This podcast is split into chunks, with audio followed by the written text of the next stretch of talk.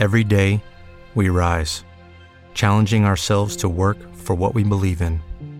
At U.S. Border Patrol, protecting our borders is more than a job, it's a calling. Agents answer the call, working together to keep our country and communities safe. If you're ready for a new mission, join U.S. Border Patrol and go beyond. Learn more at cbp.gov/careers. Clásica FM Podcast.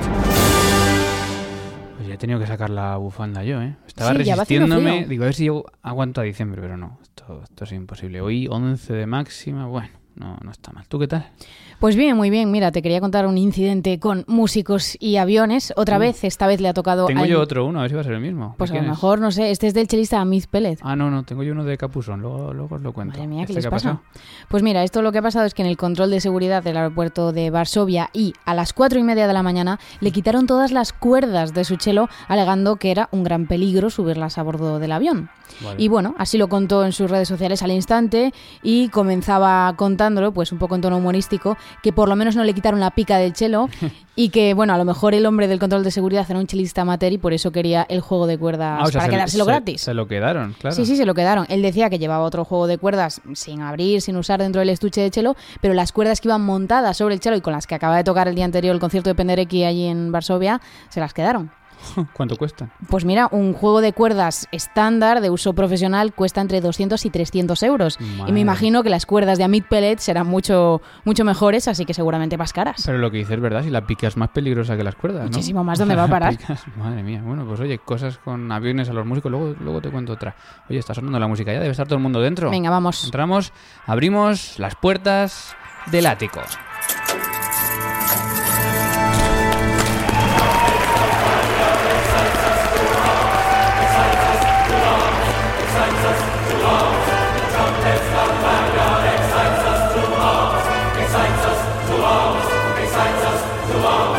Es lunes 26 de noviembre, bienvenidos a El Ático de Clásica FM, después de una semana muy intensa con Santa Cecilia, con el Bach Friday, Bach Friday. Como el otro, pero con Bach, ¿no? Es que hubo un tuit muy bonito que, bueno, muy bonito, muy gracioso que, re- que retuiteamos y luego tuvo mucha difusión de alguien que en Alemania eh, ponía Black Friday, Black estaba tachado y ponía debajo Bach Friday, esta tarde en la iglesia, no sé qué.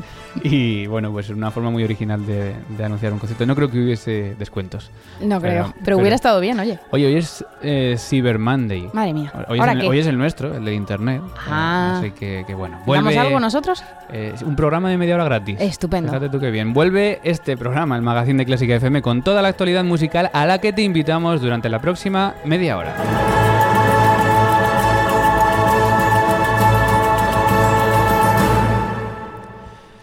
Y es el ático de Clásica FM, dirige Mario Mora en un día en el que vamos a hablar de movimientos de fichas de directores, porque hemos, tenemos la salida de un director de la Orquesta Sinfónica del Principado de Asturias, tenemos elecciones de directores en Valencia y tenemos, hemos tenido un concurso muy importante de dirección con la Orquesta Sinfónica de Londres, así que luego te vamos a resumir estas, estas tres noticias que tienen pues mucha importancia en el mundo de la música. Y está también aquí conmigo Ana Laura Iglesias, aunque ya la habéis escuchado. Buenos días. Buenos días, Mario. Que está también con las redes sociales. Estamos en WhatsApp, si nos quieres escribir puedes hacerlo en el número 722-254-197. También puedes enviarnos un email a contacto arroba clásicafmradio.com y si lo prefieres síguenos en redes sociales. Estamos en facebook.com barra clásicafmradio donde somos una comunidad de 4.478 amigos. También en Twitter arroba clásicafmradio donde somos 10.329 y por último en Instagram arroba clásicafmradio donde somos ya 1.055 amigos. Y déjame dar otro dato. Sabemos que, sabéis que abrimos hace poco también el canal de podcast en Spotify. Y sin darnos mucha cuenta, sin saber por qué, ya hay 150 personas que están siguiendo el canal. Así que puedes seguir también el canal de Clásica FM de los podcasts en Spotify. Y así te van apareciendo todos los que, los que vayamos subiendo. Atención, mecenas. Damos las gracias a los nuevos mecenas que siguen llegando, como por ejemplo Francisco Martínez. Ya sabes que por solo 5 euros mensuales puedes apoyar a Clásica FM y además este año estamos donando el 10% de lo recaudado al proyecto músico social Da la Nota. Tenemos además descuentos de entradas en entradas para conciertos de nuestras entidades colaboradoras. Y te recuerdo que son Ibermúsica con un 10% de descuento en 24 conciertos en Madrid, también el ciclo de la Universidad Autónoma de Madrid con un 10% de descuento en 5 de sus conciertos. Y se ha sumado más recientemente el Festival Canarias Música en otoño donde podéis disfrutar todavía de un 20% de descuento en un último concierto con Rocío Márquez y Fami Alcai el próximo 5 de octubre. 5 de diciembre, octubre ya pasó hace, hace tiempo. Cierto. Eh, que por cierto, también hicimos ayer el sorteo del ganador que se va a escuchar este miércoles este concierto. Un ganador que puedes ver en un vídeo en Facebook Live. Que un sorteo que se hizo entre nuestros mecenas de Clásica FM. Por supuesto, si quieres participar en el próximo, que tenemos sorteos casi todos los meses y algunos meses más de uno, con entradas con valor de más de 250 euros para ver conciertos como esto. Ya sabes que tienes que ser mecenas. El próximo anuncio publicitario contiene ventajas y descuentos para los mecenas de Clásica FM. El 28 de noviembre a las 7 y media, en el Auditorio Nacional de Madrid, Teodor Currenchis y su formación, la aclamada Música Eterna, se presentan en el ciclo de Ibermúsica con un programa dedicado a Gustav Mahler, en el que podremos vivir una experiencia única. Más información en el 914260397 e ibermúsica.es. Y ya sabes, hazte mecenas de Clásica FM por solo 5 euros mensuales y disfruta de ventajas y descuentos en decenas de productos y conciertos.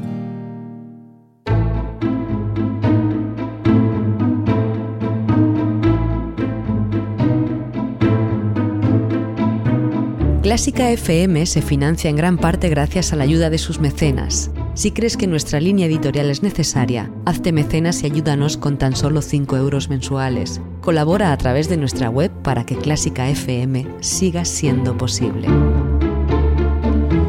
Que vienen las cátedras, gritábamos hace ya más de dos años en un programa especial desde el Real Conservatorio Superior de Música de Madrid. Unas palabras que utilizábamos con ligereza a modo de un grito de guerra, pero con las que presagiábamos la agitación que iba a llegar a la educación musical.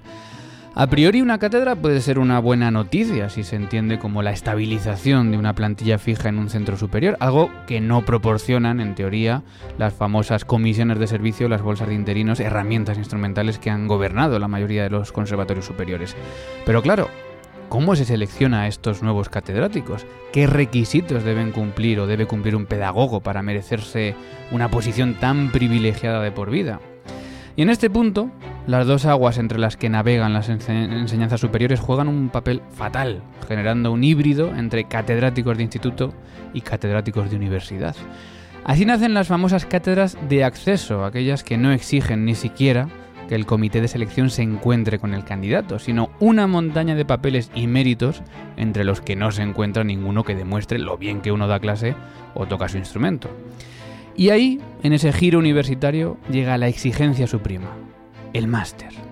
Pero no cualquier máster, el máster, el de la suficiencia investigadora, el que casi solo puedes encontrar en España, el de verdad, el que certifica que tú sí que vales. Y si no, que se lo digan al gran pianista Juan Carlos Garballo, que cometió el error de pensarse que en la prestigiosa Universidad de Nueva York también tenían el máster. Pero no, en las cátedras de acceso le cerraron el paso y le dijeron así como levantando ligeramente los hombros, haberlo hecho en España.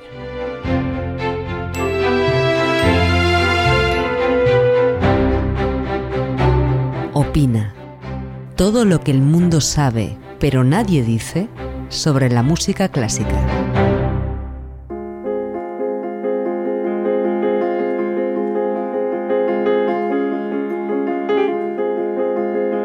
El ático con Mario Mora y Ana Laura Iglesias.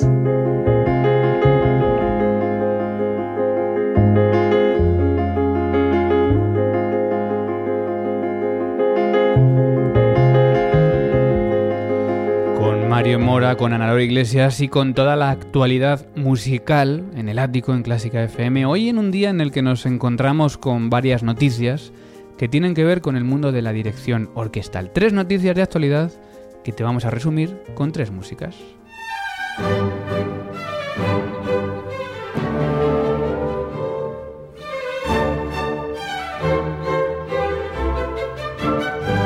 La primera es la música de Haydn que sonó hace tres días en el Auditorio Príncipe Felipe de Oviedo, una sinfonía, la sinfonía número 100 militar que interpretaba la Orquesta del Principado de Asturias, una formación que esta semana es noticia porque anuncia la no continuidad de su directora. Ana.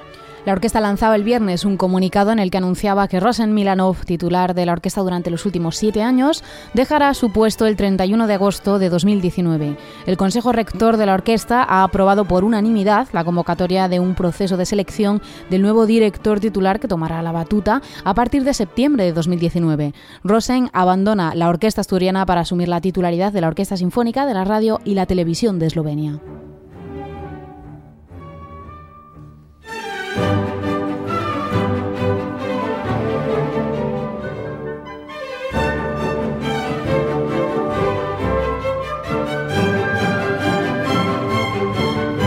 Déjame aclarar que lo que dice el comunicado es que eh, Rosen abandona la orquesta, porque hay medios que han publicado que la orquesta dice no a, Rosen. Así que, bueno, yo el comunicado que hemos leído es que eh, Rosen se va a Eslovenia, como tú dices, y la orquesta pues va a buscar a un nuevo director, pero no la orquesta que sepamos no echa a, Rosen. es muy distinto, claro. Bastante distinto, pero yo he leído las dos cosas en los medios de comunicación. Sí, ahora que lo dices yo también lo he visto.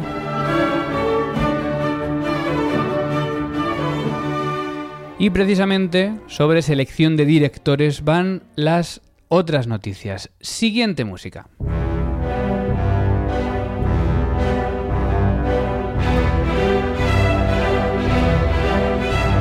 Música de Prokofiev, un Romeo y Julieta que debería haber sonado también el pasado viernes en el Palau de Valencia por la Orquesta Ciudad de Valencia y Ramón Tebar. Y aquí hay dos, dos, noticias en una. La primera, que el concierto se canceló al igual que todos los conciertos programados en la sala por eh, durante el fin de semana por goteras, sin saber cuándo se podrá continuar la programación. Hablamos del Palau de Valencia. Y la otra noticia, la que tiene que ver con directores de los que hablamos hoy, es un proceso de selección que empieza hoy. Eso es, son unas pruebas para el programa de jóvenes directores de la Orquesta de Valencia, 27 candidatos que compiten por dirigir en los próximos meses alguno de los proyectos de esta orquesta valenciana.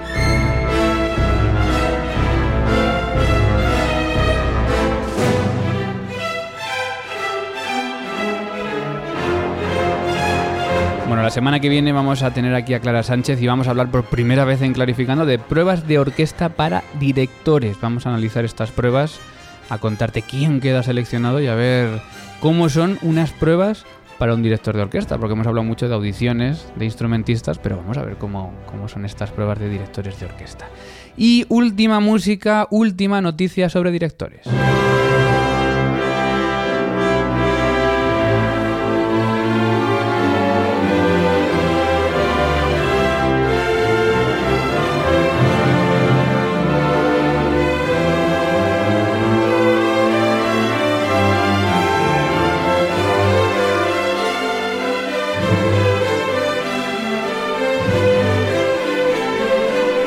Escuchando música de Wagner, que tuvieron que dirigir los tres directores finalistas en el concurso de dirección Donatella Flink, que organiza una de las orquestas más importantes del mundo, la London Symphony Orchestra. Y que ya tiene ganador, es el convencísimo director alemán Felix Mildenberger y que a sus 28 años se lleva 15.000 libras y el mejor premio de todos, ser director asistente de la Orquesta Sinfónica de Londres.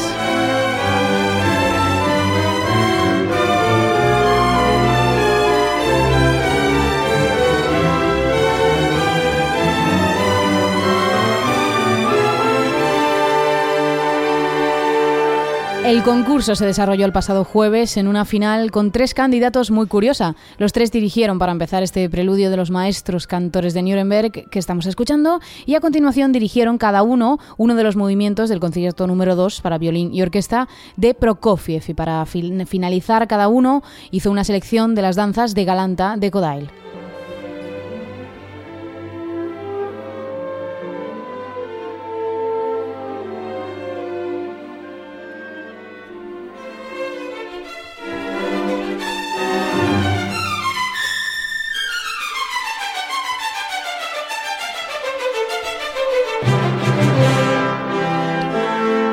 Pues enhorabuena, Félix Mildenberger, que seguramente va a ser un nombre que vamos a escuchar mucho en los próximos años y que pasa ya a ser, con sus 28 años de edad, director asistente de la Sinfónica de Londres. Vamos a hablar también con Clara de estas cosas la semana que viene, porque yo tenía entendido que normalmente, Ana, los directores asistentes eran seleccionados no a dedo, pero que el director titular se llevaba a su asistente normalmente. Claro, alguien ¿no? de confianza del director titular. Exacto, y sin embargo aquí la Sinfónica de Londres apuesta por un concurso abierto para elegir a este director. A mí me parece fantástico. Me parece muy buena idea. Bueno, es protagonista este joven Felix Mildenberger de esta última de las tres noticias o mini noticias sobre directores que traemos hoy en el ático como plato principal, pero hay más noticias en el mundo de la música clásica. En la agenda clásica nacional, Santa Cecilia llena a España de conciertos. La patrona de la música se celebró en nuestro país con música en vivo en multitud de ciudades y poblaciones, calculando en más de 1.500 los conciertos realizados. Entre ellos se encuentran las 1.100 sociedades musicales de España que organizaron conciertos en el 13,5% de los municipios de nuestro país. El Teatro Real Premio Diapasón de Oro. El director artístico del Teatro Real, Joan Matabosch, recibió en París el prestigioso premio Diapasón d'Or en la categoría de ópera, otorgado a la grabación en DVD de Billy Budd. La producción de esta ópera de Benjamin Britten ya fue premiada en abril con el International Opera Award 2018 a la mejor nueva producción. Juventudes Musicales de España convoca el primer concurso estatal de música antigua. Después de 91 convocatorias en distintas modalidades, Juventudes Musicales de España apuesta por primera vez por la música antigua como protagonista de su próximo concurso. Será del 7 al 9 de diciembre en Barcelona con 20 artistas y grupos seleccionados y con un jurado formado por músicos prestigiosos como Pere Ross o Silvia Márquez. En la agenda clásica internacional, un joven de 21 años gana el concurso Hamamatsu de Japón. Kan Kakmur, el jovencísimo pianista turco, se hace con el primer premio del concurso internacional de Japón con un jurado presidido por Noriko Ogawa. Kakmur ya se hizo en 2017 con el premio, primer premio del Scottish Piano Competition. Y el violinista Renaud Capuzón llama al boicot de Vueling. La aerolínea española quiso obligar a Capuzón a introducir su violín de 1737 en la bodega del avión. Tras pasar dos veces y llegar a hablar con el comandante, finalmente pudo llevar el instrumento consigo. Capuzón fue muy claro en Twitter: instrumentistas de cuerda, jamás voléis con Vueling. El ático, con Mario Mora y Ana Laura Iglesias.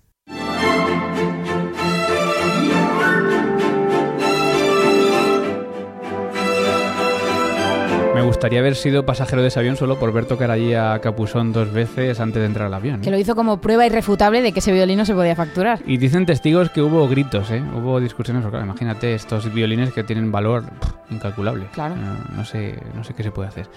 Bueno, redes sociales, paseamos un poco por los mensajes de los oyentes esta semana en las redes de Clásica FM. Hablamos un poco de los gustos distintos acerca del concierto para violín de Borsak que disfrutamos en fila 1 el pasado viernes. Arroba Raque Violinista decía, es un concierto muy poco conocido, eclipsado por el de Chelo, que también es increíble, pero es muy bonito. En cambio, arroba G-on barra baja nos decía, es un rollo, un concierto de exhibición bastante pobre, funciona muy mal en directo, en mi humilde opinión, por supuesto. Quizás en su día fuese efectivo, aunque hasta donde sé, Joachim, dedicatario, pasó de tocarlo. Bueno, pues... eh, Es cierto, Joachim no quiso tocarlo, pero bueno, eh, Borsak se empeñó en seguir adelante con esta obra y ahí está hoy. Bueno, pues ahí está el debate. ¿Te gusta el concierto de Borsak para violín? ¿Te gusta más el de cello? A ti te gusta más el de cello, aún así. Mm, obviamente. Pero bueno, es una gran obra que también hemos descubierto esta semana en fila 1 y que también es un poco de las funciones de este programa, descubrirnos obras tan grandes como esta. Más cosas.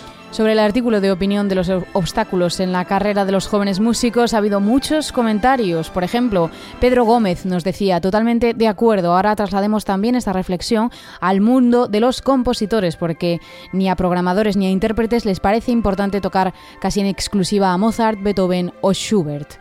También Laura Granero nos decía, muy cierto, pero tengo que decir que esto sucede en España más que en otros países, según mi experiencia. Gracias a todos los que participáis en las redes sociales cada semana. Gracias también por las 16.978 descargas y escuchas de nuestros podcasts esta semana. Y gracias también a todos los que habéis comentado los nuevos capítulos de Clásica FM en iVoox. Destacamos uno muy bonito sobre hoy toca la viola. Eh, Víctor de Francisco nos decía, magnífico trío hoy. Claro que he escuchado el solo de viola entero, un poco difícil la verdad, pero solo por el cariño con el que habla Milena del instrumento merece la pena. La viola ha sido todo un descubrimiento, como lo está siendo la música clásica para mí, con hoy toca. Muchísimas gracias.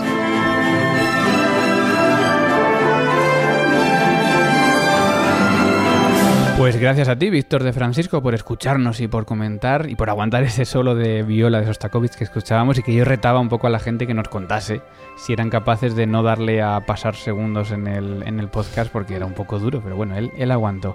Gracias también a todos los que habéis dado a me gusta los audios de Evox, como Soso Pibi, Ana Rodríguez, Daniel Sánchez, Manuel Fernández Bordas.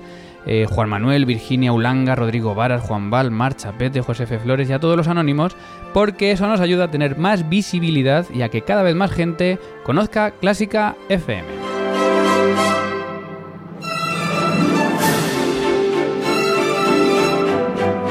Y hoy cumpleaños...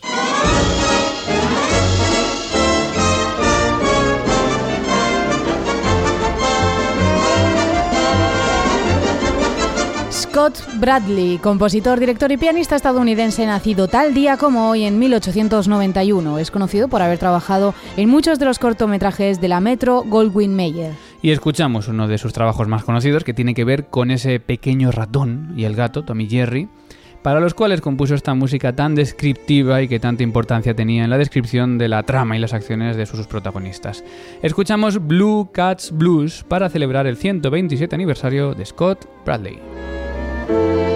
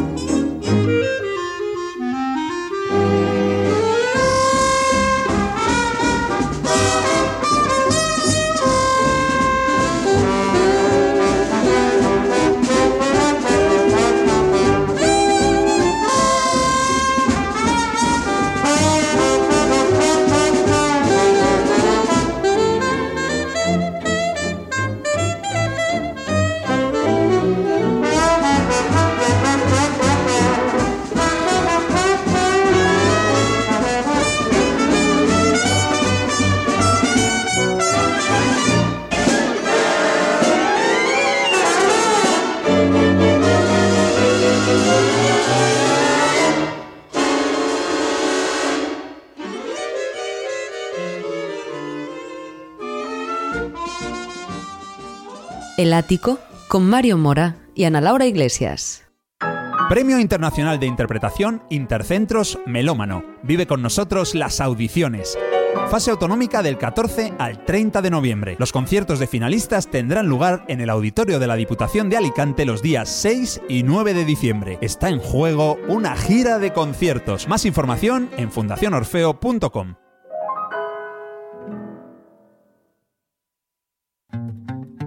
El próximo anuncio publicitario contiene ventajas y descuentos para los mecenas de Clásica FM.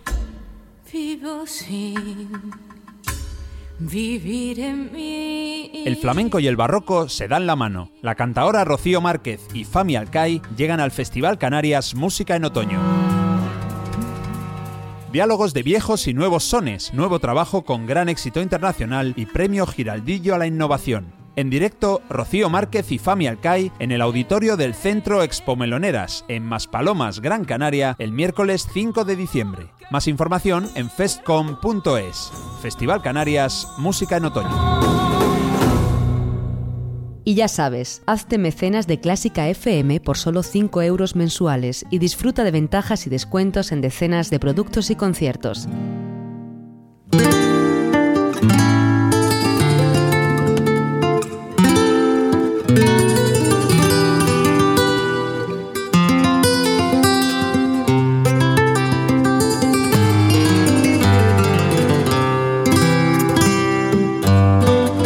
Hay una música que siempre debería sonar más en todos sitios, también en Clásica FM, una música que nace de las raíces de este país, España, y que representa los ritmos de las melodías de este país en todo el mundo. Hablamos del flamenco.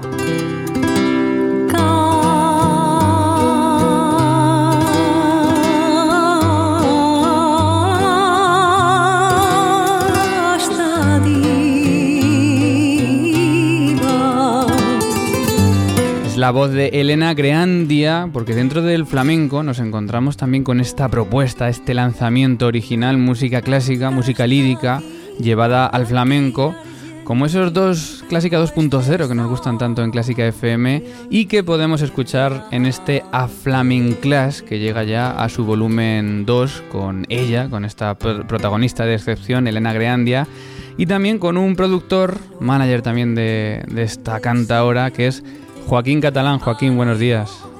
Muy buenos días y muy, buenos días a los oyentes y muchas gracias por esta entrevista. Bueno, gracias a, vosotros. Eh, un proyecto, como decíamos, a Flamenclas que funde ¿no? esa música clásica, música lírica con, el flamenco, ¿no? Efectivamente, ese es eh, nuestro leitmotiv con, con Class. Empezó en 2013 eh, con una primera parte que llevó clásicos eh, españoles eh, como Granados, como Falla, como Turina, pues, eh, pues al, flamenco. Y en esta segunda etapa, que justo se estrena esa semana con la Flamencas Volumen 2, que estamos llevando al flamenco pues la ópera y teniendo pues ese repertorio operístico con por primera vez con una unión armónica, tanto de voz como música, y uniendo esos dos mundos que aparentemente son tan diferentes pues en una propuesta cultural única. Claro, porque no es solo ya la, propuesta musical, sino también esa propuesta cultural de la fusión de las distintas culturas de los distintos países, ¿no? Efectivamente, de hecho, eh, ese proyecto se inicia en el 2009 llamado Greandia, la unión de culturas y sus valores a través de la música, y con esa con ese espíritu de unir a las personas con independencia de sus orígenes, de sus eh, países, de, sus culturas y de sus valores y teniendo pues eh, la música como leitmotiv, como pentagrama universal que une Occidente con Oriente y que de alguna forma pues eh, reconoce esas tribus que, que emigraron, que se movieron de un continente a otro, trasladando todos esos ritmos y, al final pues eh, llegando a la música que hoy en día conocemos. Y esa propuesta pues tiene la, la música clásica como un reconocimiento que es inspiradora de, crear lenguajes comunes y hacer pues que esa música clásica está muy viva y es el pilar de la inspiración de cualquier estilo musical. Bueno, y estamos escuchando precisamente una de estas pistas de A Flamen Class Volumen 2, eh, Las Guajiras de Castadiva, y escuchábamos eh, esa voz de Elena Greandia con, con esas notas también de esta ópera llevada al flamenco. Creo, Joaquín, que estás con ella, ¿no? Efectivamente, te lo voy a pasar para que, para que pueda explicarte un poco más eh, cómo se gestó esa idea. Perfecto. Pues eh, hablamos aquí en Clásica FM con Elena Greandia, cantaora y protagonista de este trabajo a Flamenclas. Elena, buenos días. Sí, hola, buenos días. Bueno, yo sé que desde muy pequeña, ¿no? Con seis años te llega ya esta vena flamenca, ¿no? Sí, bueno, mm, yo soy nacida, bueno, soy andaluza, eh, nacida en la línea de la Concepción Cádiz y claro, escuchábamos el flamenco en casa y bueno, esto te viene en la raíz y lo que pasa es que no tenía una voz eh, flamenca, tenía una voz lírica. Entonces, cuando me inicio, digamos, en la música, con el canto clásico, en las escuelas, digamos, estudié eh, en la escuela, tuve la escuela, digamos, rusa en Bulgaria y luego la escuela italiana que me perfeccionó en cuanto a lo que es el arte y bueno, y el flamenco me viene por raíz y el, canto lírico me viene por, por, el, por el tipo de voz. Entonces eh, siempre pensé que, que podía ser posible, ¿no? Ya que esa, bueno, esta idea no te viene así, te levantas y te vienes, sino te viene de muchos años en los cuales pues eh, siempre me, me, gustaba muchísimo lo que es la música española, el concepto y sobre todo mm, cuando yo estudiaba las áreas de ópera eh, siempre me venía como la vena flamenca. Y entonces al final siempre acababa, pues no sé, cantando la traviata, pues eh, mm, con un compás eh, de flamenco, ¿no? Y bueno, de aquí viene un poco esta loca idea y, y ahora pues es una realidad y estamos muy contentos. Y se, y se lleva a cabo en este proyecto a Flamenclas. Estábamos escuchando antes las guajiras de Cal- del Castadiva y escuchamos ahora las alegrías de mi querido papaito.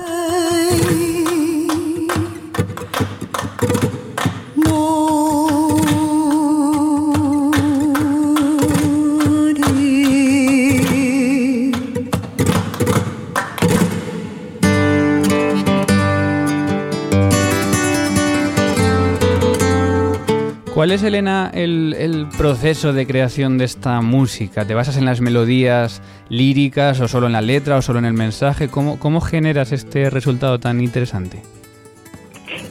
Bueno, a eso te tengo que decir que mm, tengo que dar las gracias a, a todos los noes que he recibido por activa y por pasiva, porque llevamos con este proyecto 10 años, lo hemos explicado en muchísimos sitios, eh, tanto flamencos como de música clásica, ¿no? En, en- en, bueno, en, en ambientes, y siempre han dicho que que bueno que estábamos un poco locos no que, que era una cosa maravillosa si podía ser eh, posible pero que luego pues que llevarlo a la realidad era un poco una locura no en este caso tengo que decir eh, que bueno que al final lo que es la composición es simplificar hemos intentado simplificar desde el punto de vista de la creatividad de intentar ser creativos pues con los recursos que teníamos, ¿no?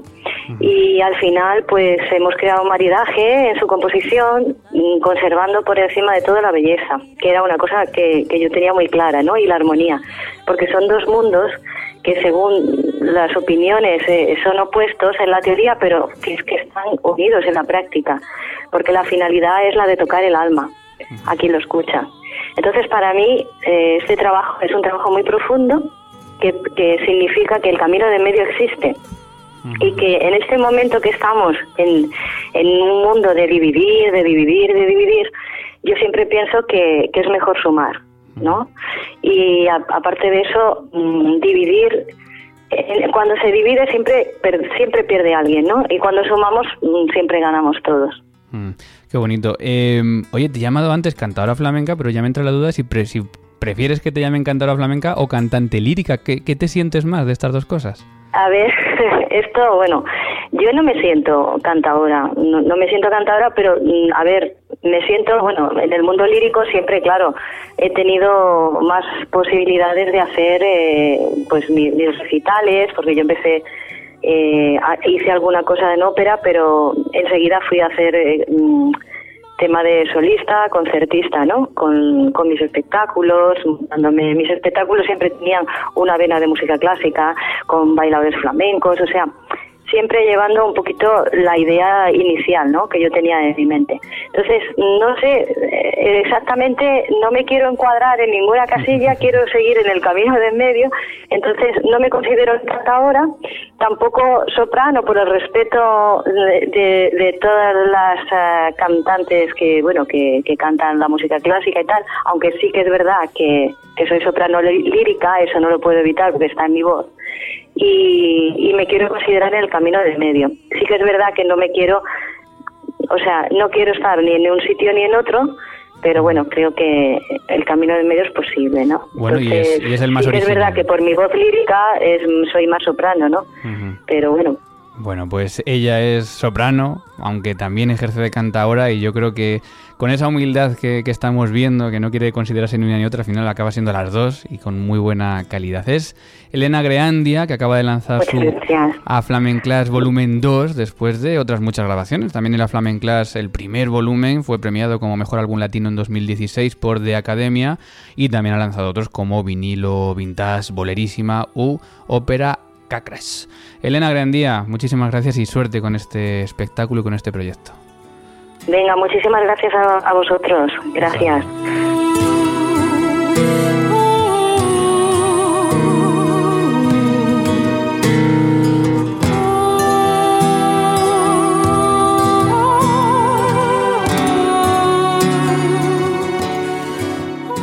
Clásica FM Radio.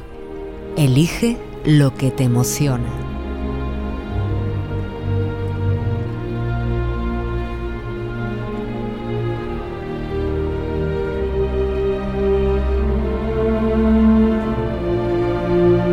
Y va finalizando este cóctel de información y de música que es el ático, hoy el ático 211 con noticias sobre directores y luego con ese cambio, con esa música tan bonita que es el flamenco.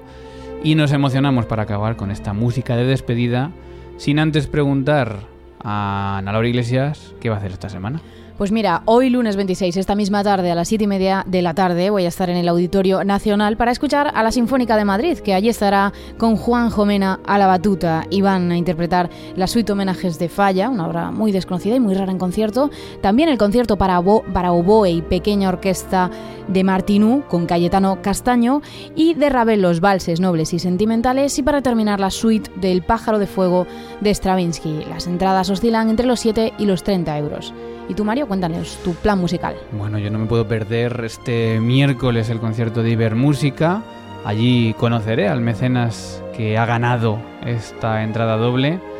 Y allí vamos a disfrutar a las 7 y media de la tarde con el polémico y famoso Theodor Currensis, polémico porque hay mucha gente a la que no le gusta y mucha gente que dice que es una revelación. Bueno, porque tiene una imagen así transgresora también, Es ¿no? Joven, con el pelo Claro. así medio suelto y dirige sin batuta, tiene así unas maneras muy, muy concretas de dirigir. Y que viene a ver música con la Orquesta Música Eterna de la Ópera de Pern. que Se viene también con dos solistas, Florian Boes y Ana Lucía Richter.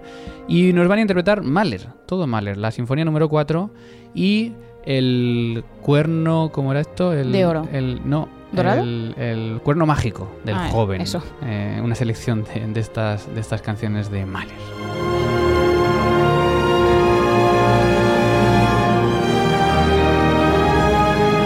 En el programa pone Des Naven Wunderhorn. Y hay que conocer, si uno no sabe alemán, como en nuestro caso, hay que conocer la obra para, para saber de qué se trata. Bueno, eso nos van a interpretar este miércoles en el Auditorio Nacional. Y si tú no puedes ir a estos conciertos porque no eres mecenas o no te ha tocado la entrada o no tienes muchos conciertos cerca, ya sabes que tienes encuentro diario con los podcasts de Clásica FM también para disfrutar de la mejor música del mundo. Porque después de este ático 211 de hoy, mañana martes, hoy toca, invitado de lujo, Rafa Bernardo de Play Opera, nuevo cruce entre la cadena Ser y Clásica FM con Carlos Iribarren. Miércoles eh, llega música en familia con Isabel Roch. El jueves con el jazz hemos topado en modo blues, llega Carlos López. Y el viernes fila 1 con el cuarteto número 2 de Borodin. Eso es. Buena obra, ¿no? Preciosa.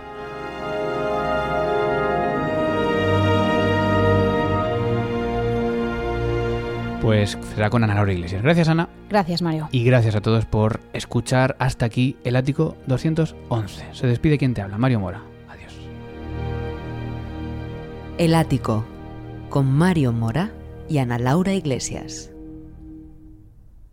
¿Te preocupas por tu familia? Entonces, ¿por qué darles solo huevos ordinarios cuando pueden disfrutar de lo mejor? Eggland's Best, los únicos huevos con ese delicioso sabor fresco de granja, además de la mejor nutrición, como 6 veces más vitamina D, 10 veces más vitamina E y 25% menos de grasa saturada que los huevos regulares, además de muchos otros nutrientes importantes. Así que, dales los mejores huevos. Eggland's Best, mejor sabor, mejor nutrición, mejores huevos.